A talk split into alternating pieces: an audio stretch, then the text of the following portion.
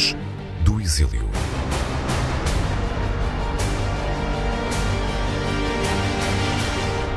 A verdade é esta, é que depois dos anos em que, alguns anos em que estive lá fora, e quando regressei, aí é que eu senti, espera, eu tive mesmo exilada.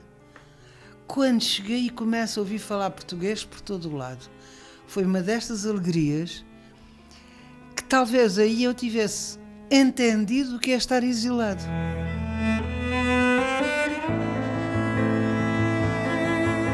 Margarida Tangarrinha, atualmente com 89 anos, dedica agora grande parte do seu tempo à pintura, é professora de História da Arte na Universidade Sénior de Portimão e está a escrever um livro de memórias por onde passa a sua longa, dura e riquíssima vida de luta contra a ditadura que lhe custou muitos sacrifícios pessoais. Depois do 25 de Abril, integrou o Comitê Central do PCP, fez parte da Direção Regional de Lisboa e também do secretariado deste partido. Nos anos 80, foi eleita deputada à Assembleia da República pelo Círculo do Algarve.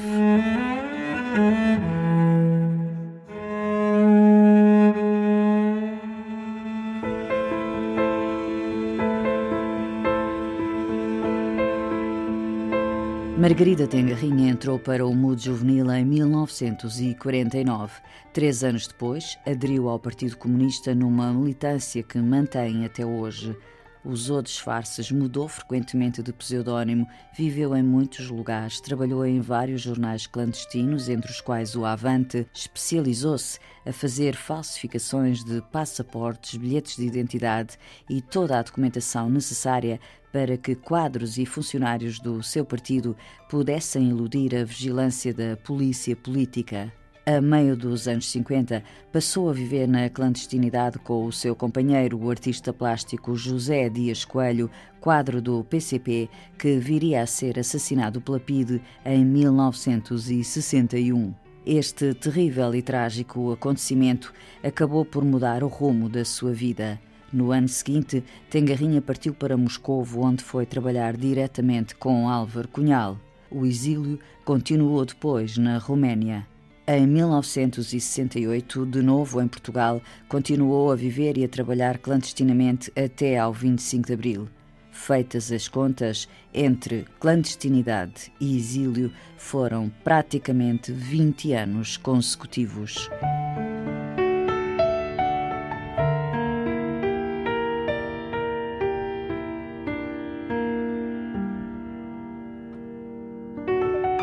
Quando uh, foi para Moscovo, já tinha na sua vida aqui em Portugal uh, cerca de sete anos de vida na clandestinidade.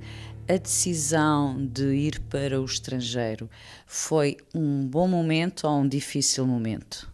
Bom, começa porque foi um momento difícil, foi depois do Zé ter sido assassinado. Quando o Zé foi assassinado, foi visto que então aproveitaria uh, o facto de eu sair do país para ir trabalhar com o Álvaro.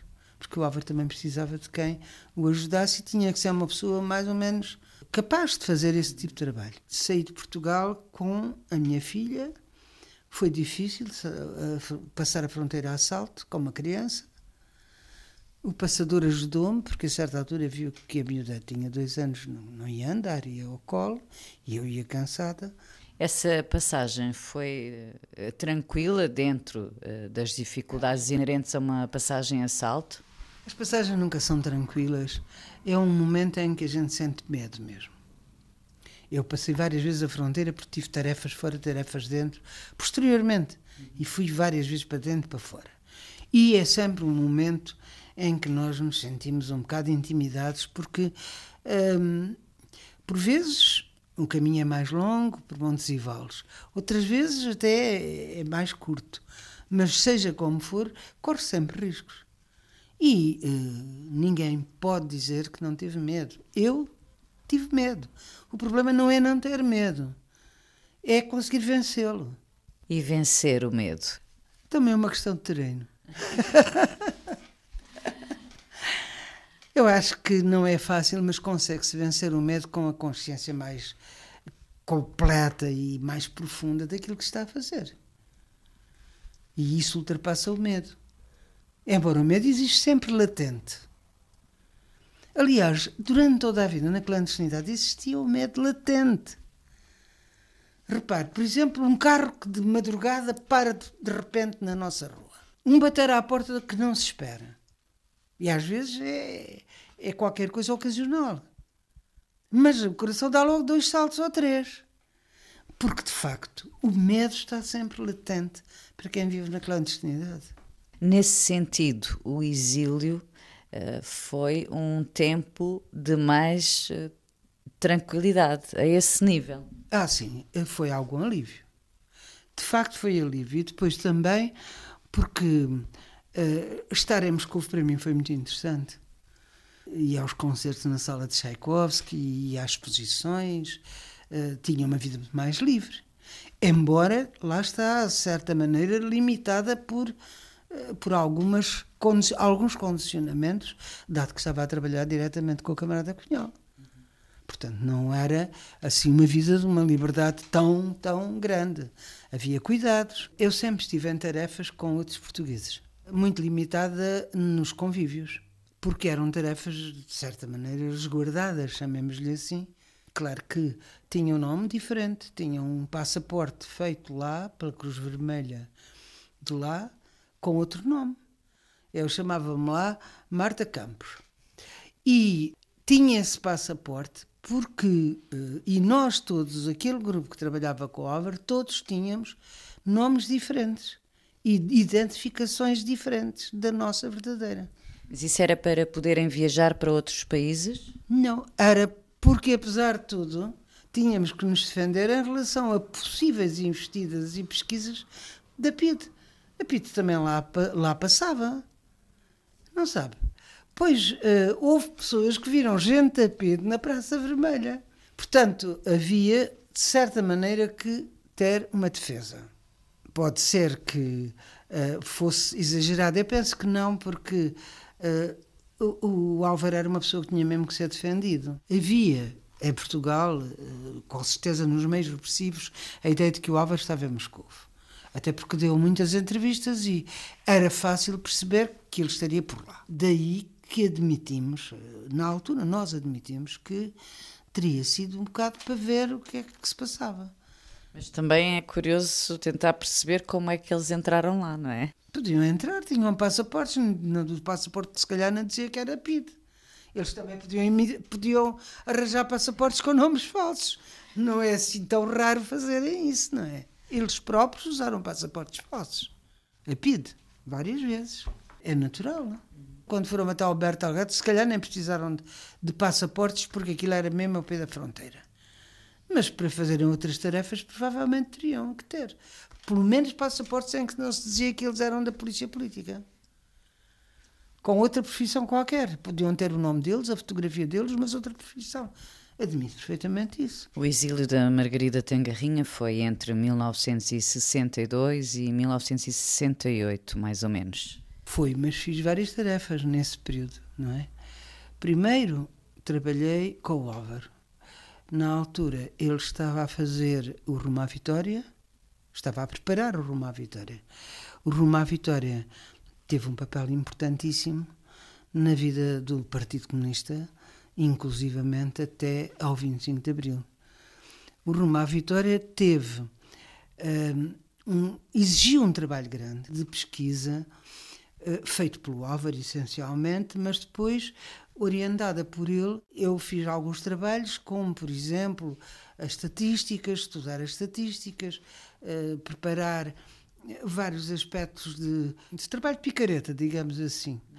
Depois, além disso, nós recebíamos os jornais através da biblioteca hum, em Moscou, da Biblioteca Nacional, que recebia jornais de todo o mundo, mas os jornais portugueses iam depois para a casa do Álvaro a leitura dos jornais servia-nos para muito em relação a vários aspectos que é estranho uh, perceber.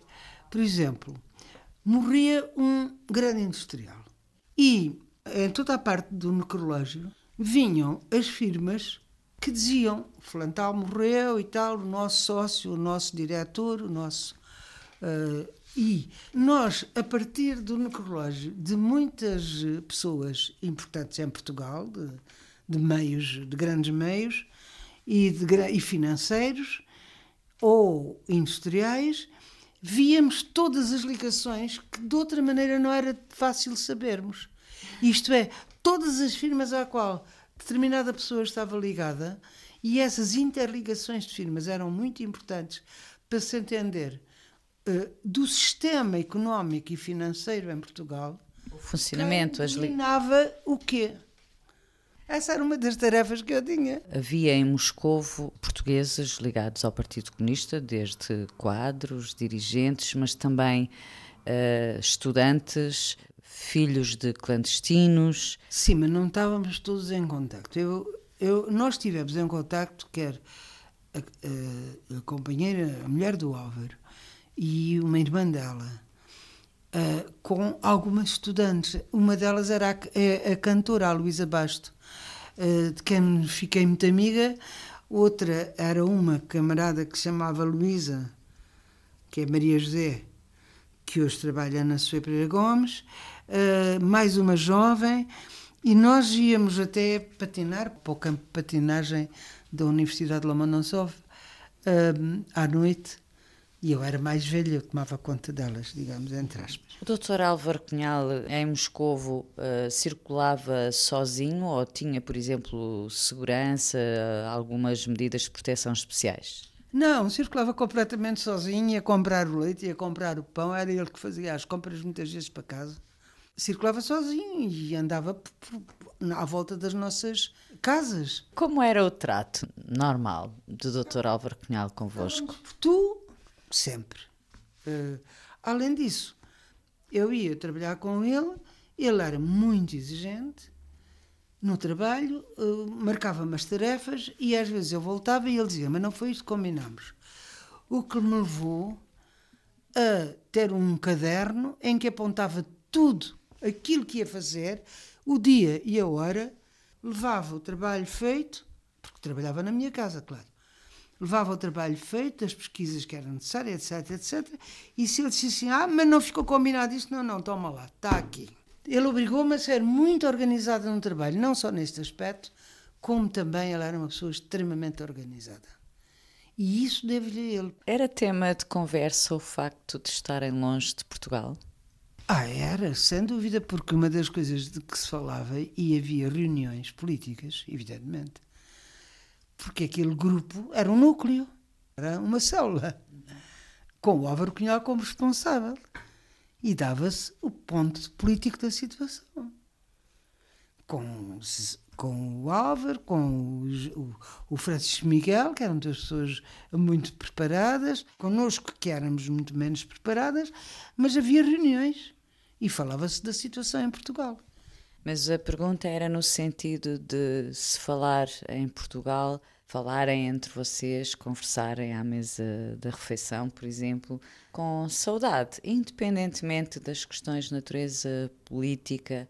Como cidadãos que estão fora, que estão ausentes. Sim, falava-se, evidentemente que se falava e às vezes. Eu estou a perguntar-lhe se o doutor Álvaro Cunhal se queixava do exílio. Não, não, ele, ele era uma pessoa que uh, ele não se queixava de nada. Ele era uma pessoa muito contida, mesmo nas relações connosco. Como lhe disse, ele não era muito contido, era com, com a Guida, por exemplo, ou com a filha. Mas sentia que, lhe, que ele tinha saudades de Portugal? Tinha, tinha. Fazia comidas assim à portuguesa. Ele cozinhava bem. Nós tínhamos uma coisa que era uh, saudades de ter bacalhau até saudades das comidas. E então, como lá o bacalhau era só fresco na altura, nós pendurávamos, salgávamos muito, carregávamos bastante sal, pendurávamos à janela com o frio. Ele secava e quando chegava ao Natal fazíamos o bacalhau cozido, como se fosse bacalhau seco português. E isto era também uma parte de saudades. As saudades vêm de muitos lados e são muitos, quer dizer, espalham-se por muitos, por muitos aspectos. Não, ele tinha saudades de Portugal, evidentemente. E inclusivamente de ler em português. Lembro-me dele falar nisso. Uh, porque, evidentemente, não tínhamos muitos livros portugueses. E líamos em francês, em espanhol, em russo, ele lia bem russo. Mas saudades de ler em português, lembro-me dele falar nisso uma vez. Ele era um grande leitor, um leitor compulsivo, que quando esteve na penitenciária e não tinha livros, contou-me isto. Ele refazia na memória os romances, os livros, relia-os na memória. Ele tinha uma memória fantástica. Dos livros todos. E eu disse-lhe assim: o meu livro preferido, o meu, meu, é, ainda continua a ser hoje A Guerra e Paz, que é um livro que eu leio recorrentemente. Porque gosto, porque, porque adoro aquele livro. E disse-lhe: E a Guerra e Paz? Disse-lhe: Sim, senhor. Sabes onde é que eu ficava mais eh, baralhado? Era quando se tratava daquela descrição das batalhas. Mas também li a memória a Guerra e Paz, disse ele. E falavam entre vocês do momento em que pudessem voltar. O que, é que vocês, o que é que pensavam? Que era daí a três anos, daí a dez? Não falavam sequer nisso? Sabe uma coisa? Nós estávamos a trabalhar exatamente com a perspectiva de um congresso do partido, em que a linha que tinha sido, tinha começado a ser criticada a anterior linha e a nova linha que era na, na, nesta nova perspectiva que se punha no, no rumo à vitória era quando o, o fascismo fosse derrubado. Pois, mas a minha pergunta é exatamente essa. Era essa mesma. Era, não sabíamos quando, mas a, a nossa ideia era que tudo nos estava a nos levava a que fosse relativamente daí a não muito tempo. E as conversas não eram bem o que é que vamos fazer depois, mas eram mais. Estamos a ver as lutas. É que isto tudo era perspectivado numa perspectiva política. Não era só fantasiando. Ah, um dia vamos regressar, vai ser mais cedo, vai ser mais tarde. Não era nesse sentido. Era muito mais analisarmos a situação, o, recrudescimento das lutas, a importância que tinham algumas lutas em relação a outras. E, portanto, a perspectiva era: estas lutas conduzem-nos para que o fascismo seja derrubado. Então vamos regressar. Mas era tudo na perspectiva de as lutas em Portugal e desencadeá-las é que era o caminho para voltarmos. Sim, mas não tinham como saber se eram 5, 10 ou 15 anos, não é? Não, Viviam com essa perspectiva. Mas sabíamos que quanto mais eh, se trabalhasse, mais fácil era acabar com o fascismo. E digo-lhe, talvez então tenha alguma coisa a ver com eu ter de vir para Portugal. Não é que fizesse grande coisa mais, a mais, mas a gente tinha a sensação de que havia que fazer força para acabar. Muitas das pessoas que foram para os países de leste em geral eram pessoas com uh, responsabilidades diferentes, com formações diferentes, foram também por razões diferentes, umas porque estavam na iminência de ser presas, outras porque tinham acabado de sair da prisão, enfim, poderia não ser realmente nada fácil a adaptação, não é? Para já estarmos fora do país muito tempo é sempre difícil. Eu acho que é difícil. Eu, quando voltei, fiquei. Foi uma maravilha ouvir falar português por todo lado. Foi fantástico. Não faz ideia. Um, a sensação que dá depois de estar uma data de anos fora, usando várias línguas e falando várias línguas e ouvindo várias línguas, de repente chegasse a Portugal ouve só falar português por todo lado. É assim um regresso fantástico. Fantástico. Eh, portanto, qualquer exilado quereria regressar. Mas depende muito das condições. Nos países socialistas não houve muitos imigrantes. Não houve. Sei de alguns, mas não houve muitos. Em geral ficavam por países, por França, por Itália, por, por Itália até poucos, mas por Espanha também, etc. E exilados foram muitos, jovens, estudantes, etc. Muitos deles mantiveram atividade política antifascista nos países para onde foram. Eu acho que tem muita razão e uh, fez-me fez, fez recordar uma coisa importante. Um, foram muito importantes as conferências para a amnistia aos presos políticos. Na altura havia conferências para a amnistia em Espanha, praticamente só havia uh, o conhecimento da repressão em Espanha. Tinha havido a Guerra de Espanha. Na Guerra de Espanha estiveram muitos dirigentes políticos de vários partidos, da Europa e, e, da, e, do, e da América. E, portanto, a solidariedade depois com o povo espanhol foi quase instantânea, porque eles tinham estado na guerra, tinham convivido com os espanhóis, tinham percebido o que, é era o franquismo, tinham lutado contra o franquismo e a solidariedade para com a Espanha foi rápida, imediata e forte. Portugal era um país desconhecido. Salazar era um ditador, ditador mesmo, mas um ditador muito sui generis, sonso, manhoso, que hum, fazia as coisas para calada e que não dava tanto nas vistas como Franco, até porque houve uma guerra e, e houve, de facto, uma repressão feroz no pós-guerra em Espanha. Também houve aqueles espanhóis que saíram para a França e que estiveram lá e que ficaram. Bom, tudo isto fez com que fosse muito mais tardia a solidariedade para com os presos políticos portugueses e para com a luta do povo português. Um, eu lembro-me que o primeiro passaporte que fizemos em 1954 foi para o Sérgio Vilarigues. Exatamente para quê? Para reatar relações internacionais com partidos irmãos e para começar a levantar a questão da solidariedade com os presos políticos e com Portugal. Esse primeiro passaporte teve essa, esse objetivo.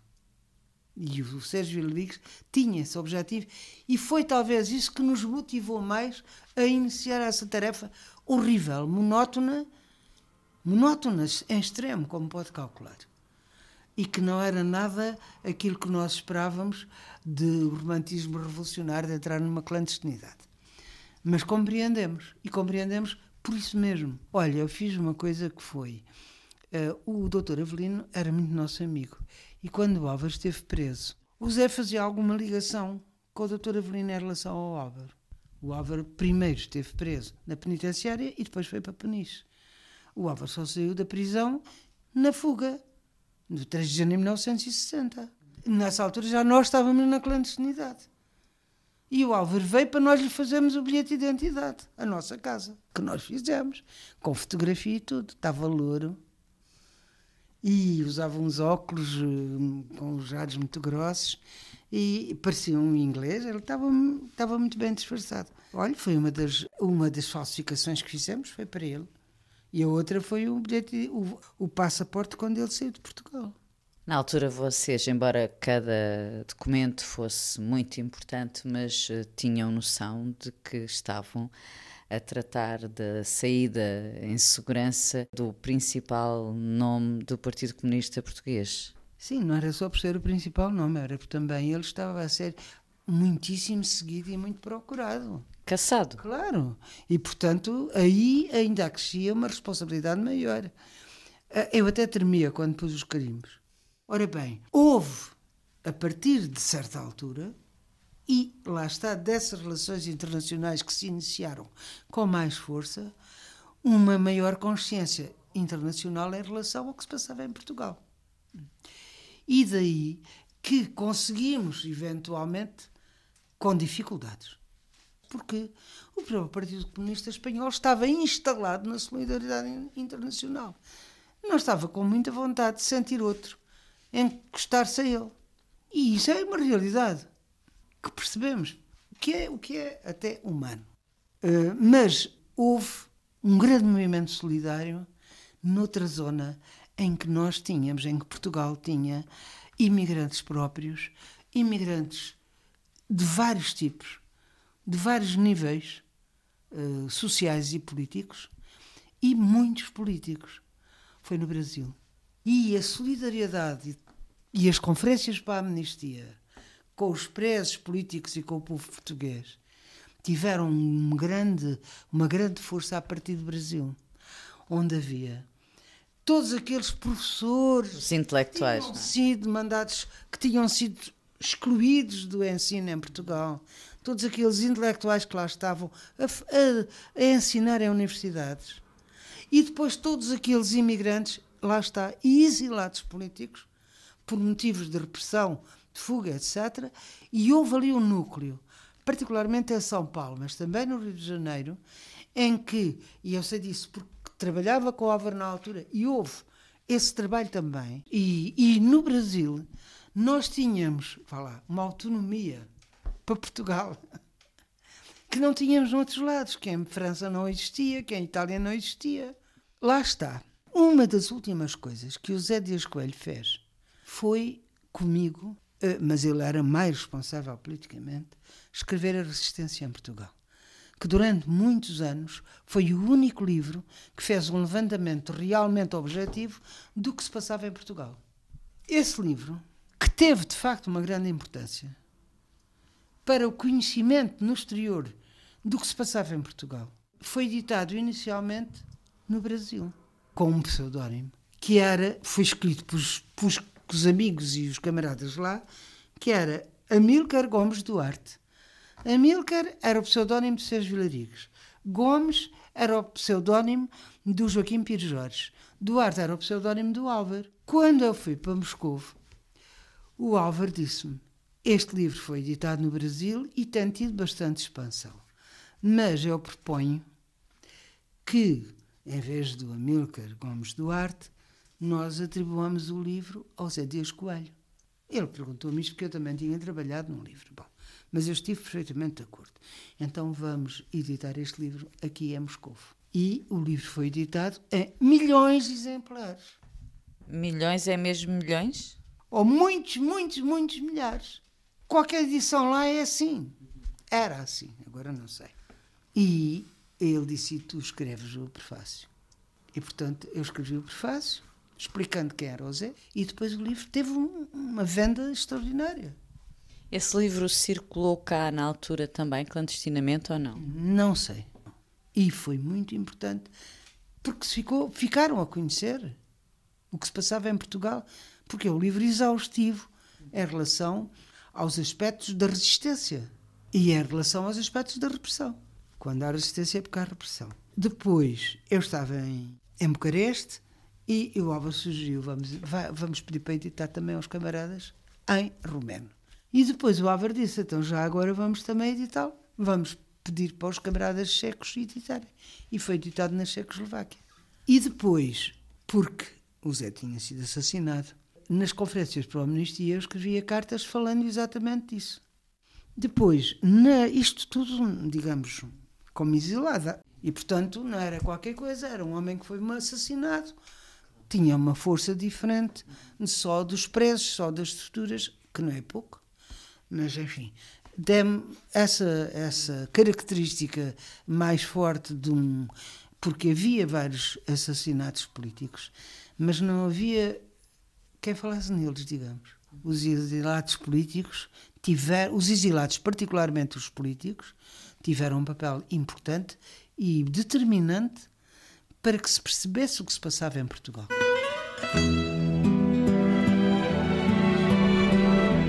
Memórias do Exílio.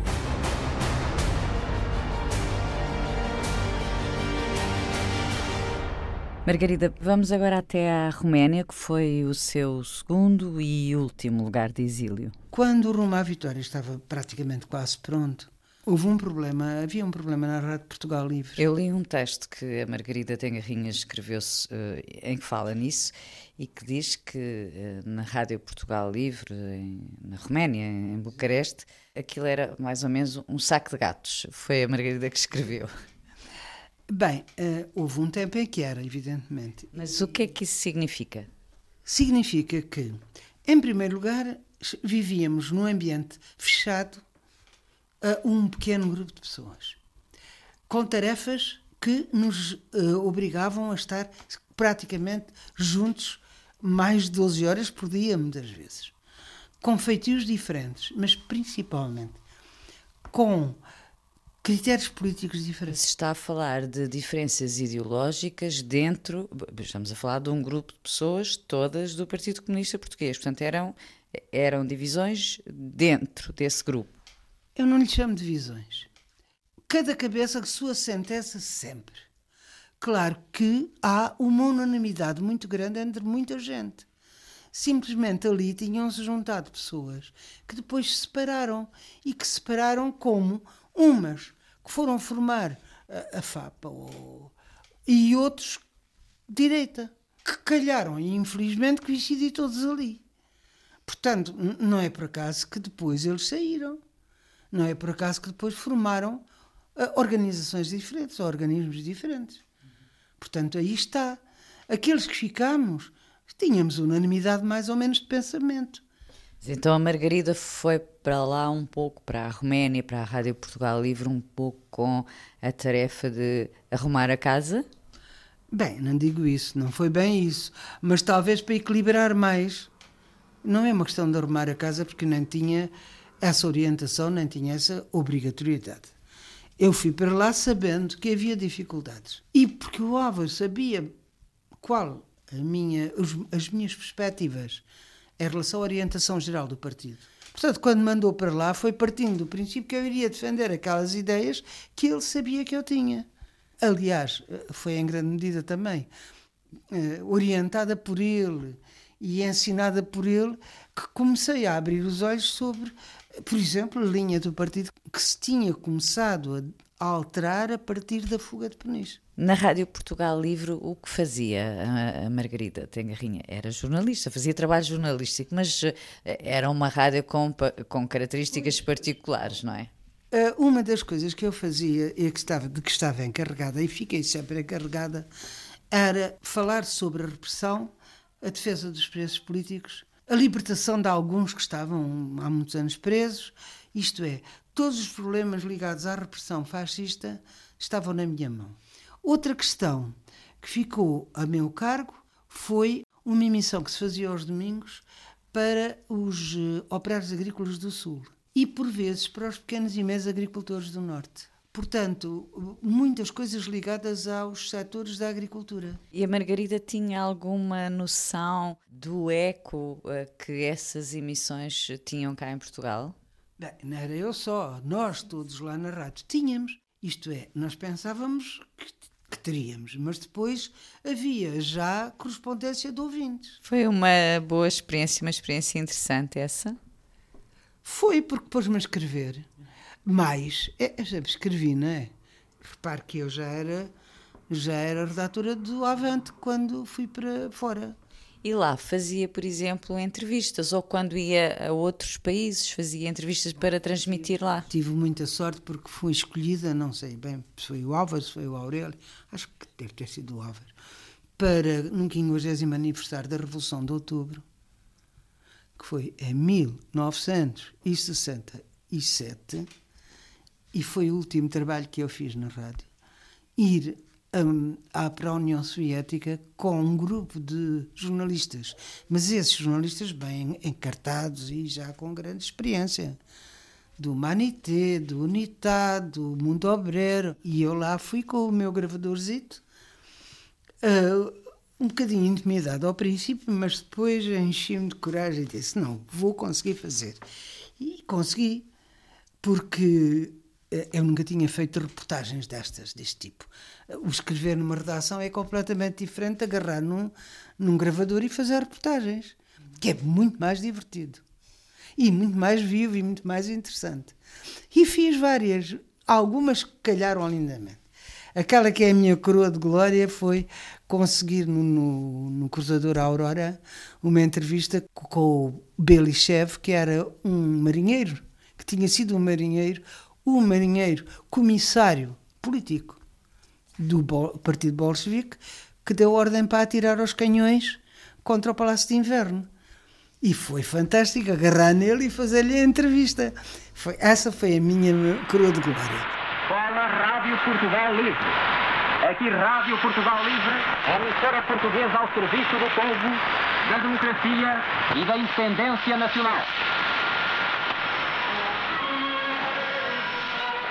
считаю до сих пор, что Яков Михайлович это являлся такой верный помощник и правая рука Ленина по всем партийным организационным... Fala a Rádio Portugal Livre, Alexandre Belichev, comissário do cruzador Aurora na noite da Revolução de Outubro. Como presidente do comitê do navio, diz-nos ele, fui chamado ao Smolny juntamente com o meu camarada Lukitschov. Chamaram-nos Yakov Sverdlov. Entramos na sala onde estava Sverdlov. Diz-nos que fora o Comitê Revolucionário Militar que nos mandara chamar. Desejava saber se o barco estava em estado de prontidão. Sverdlov manifesta especial interesse em saber qual é o estado combativo da equipagem e pergunta-nos se o partido pode contar com a tripulação no dia da insurreição armada. Rádio Portugal Livre. Uma voz que o fascismo nunca pôde calar. A certa altura, quando estava exatamente na rádio e quando as coisas já, já lá tinham saído uns quadros, a perturbação tinha acabado, uh, havia novos quadros que lá estavam. E eu disse ao Álvaro: Olha, eu quero voltar para Portugal. Fui mesmo eu que quis. E aí é que o Álvaro disse: Então não volta já, vens, vais para Moscou, fazes um curso no Instituto de Marxismo-Leninismo, em que se aprendia muito, e eu fiz um curso de um ano e picos. Essa estadia lá foi imediatamente antes de eu regressar a Portugal. Isso ajudou-me, porque aquele curso era um curso bastante exaustivo e interessante. Quando foi para a Roménia, a sua filha ficou na, na União Soviética? A minha filha foi comigo. Só quando voltei para Portugal é que ela ficou lá. Mas havia duas hipóteses. A minha filha mais nova. Ou ia para Ivanovo, onde estavam os filhos dos clandestinos, ou ficava como ficou com o Aurélio e as filhas dele. E depois, quando o Carlos Abu Inglês e a Maria Adelaide foram para Moscovo, a Guida foi para a casa dos tios.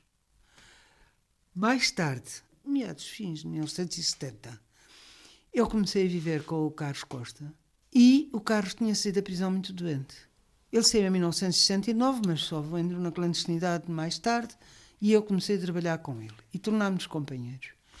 E então, nessa altura, ele tinha umas úlceras e foi visto que ia passar umas férias lá fora. E eu fui com ele, claro, estávamos com, éramos companheiros. E estivemos em Moscou e quando regressámos trouxemos a Guida. E a Guida veio para a casa do meu irmão e depois veio aqui para a casa das minhas cunhadas, junto com a irmã. Esteve quanto tempo no total sem ver eh, as suas filhas? Que era que ficou em Portugal, que era que estava lá? Eh, estive mais anos sem ver a Teresa. Quantos, mais ou menos? Eu não sei. A Teresa diz que não foi esse tempo todo, mas eu acho que foram 11 anos. Mas tive um encontro com ela eh, em casa de uns camaradas, mas assim uma coisa me fugidia. E depois uh, o Carlos Costa, que é uma pessoa de facto muito sensível, resolveu organizar uma, um, um acampamento com as minhas filhas, com ele e com eu, as minhas filhas, e um camarada que era o meu ponto de apoio no Norte. E estivemos lá acampados com elas 15 dias. Essa é que foi o grande retomar as relações com as filhas. Quando voltou, uh, mergulhou de novo na clandestinidade. Preferia viver em Portugal sem qualquer uh, liberdade, enfim, vivendo na clandestinidade, a ter um, uma vida mais livre no estrangeiro? Bem, então a gente não estava a falar que quando os exilados estão fora do país estão desejando voltar. É isso. Nós, quando estamos na rádio, de facto, estávamos com os pés na Roménia, mas a cabeça em Portugal porque de facto vivíamos para os problemas que todos, e dia a dia, trabalhávamos os problemas, estudávamos, etc. Mas a certa altura era melhor estar mesmo em Portugal. Eu digo-lhe, não sei porquê, mas já estava um bocado farta de estar lá fora. Eu já tinha estado vários anos lá fora. O que me defendia de ser presa, etc. Livre, com todas as condicionantes que falámos, e, e os camaradas que estavam cá dentro. Eu acho que também tivesse sentido um pouco que já, já tinha estado muito tempo numa, numa situação muito livre, relativamente, e que queria voltar. E quando vim, eh, já sabia que tarefas ia ter, que eram tarefas que eu gostava. Sentia, no, no fundo, que, face a quem estava aqui no interior do país, estava a viver a Margarida lá fora numa quase situação de privilégio, é isso? Também, é verdade. Porque de facto era uma quase uma situação de privilégio, embora com tarefas. Mas estar em Portugal naquela altura era muito mais duro. E eu já tinha sete anos de clandestinidade cá. Tinha uma grande confiança em mim. Sempre tive. E tinha a ideia que era capaz de me defender bem. E também tinha outra ideia. Se for presa, não falo na polícia. Isto era uma coisa que nós, na clandestinidade, naqueles primeiros sete anos, principalmente naqueles primeiros sete anos, era uma constante. Era esta ideia. É possível ser preso, se for presa, não falo. E isto era uma, uma certeza absoluta. Muito firme, muito certa. E, portanto, uh, claro que tinha medo de ser presa, tinha. Faria tudo para evitar ser presa. E, nestas condições, regressar a Portugal. Aliás, com uma tarefa que era bastante defendida, não fui eu que escolhi, era trabalhar na redação do Avante com o Sérgio Vilaricos, como mais responsável do que teria sido antes. E trabalhar na redação do Avante, para mim, era muito importante. Portanto, de facto, quando regressei já sabia que tarefa tinha, estava radiante. Fui para uma aldeia no norte, uh, uh, o lugar de Fontelos, onde estive a maior parte desse tempo, e gostei muito de trabalhar com, com o Sérgio, porque éramos os dois, vinham artigos escritos por outros camaradas. Mas éramos nós que paginávamos, éramos nós que fazíamos os cortes, éramos nós que decidíamos, uh, do ponto de vista já ideológico, o que é que é para a primeira página, o que é que é para depois. Sabe que isso não é por acaso que se faz, não é? Quanto tempo ficou a Margarida no Avante? Uh, uh, bom, eu já tinha estado no Avante, mas com menos responsabilidades, integrada numa comissão. Quando vim trabalhar com o Sérgio Vilarigos, uh, já, estava, já estava com mais responsabilidades, naturalmente. Também já tinha aprendido alguma coisa mais. Estive vários anos porque depois houve umas alterações. Eu vim para um trabalho de organização porque houve uma data de prisões e larguei a redação do Avante e vim para Lisboa. E ia sendo presa. Foi assim por uma unha negra que não fui presa. Foi quando foi preso o Canai Rocha, o Anjo Veloso. Depois foi preso o Gurjão Duarte e a Marilena Neves. Foi nessa fase em que tinham sido uns presos e depois foram presos esses de quem eu era responsável. A Margarida, de facto, parecia que passava por entre os pingos da chuva. Bom, eu tinha vindo da aldeia e na aldeia usava carrapito, um lenço e uh, na aldeia eu dizia que tinha que era viúva e que vivia com os afilhados, que eram um, um casal de camaradas do Coço que também tinha ido para o norte porque tinha sido perseguido e, portanto, foi para o norte. De modo que tinha um aspecto muito aldeão quando vim para Lisboa. Porque a gente tem que se mimetizar na uma das vantagens da clandestinidade. Isto é, do treino clandestino que eu recebi, no fundo, com alguns camaradas a ajudar, mas eh, por, quase por intuição, foi a mimetização com o meio. E essa que era a nossa grande defesa.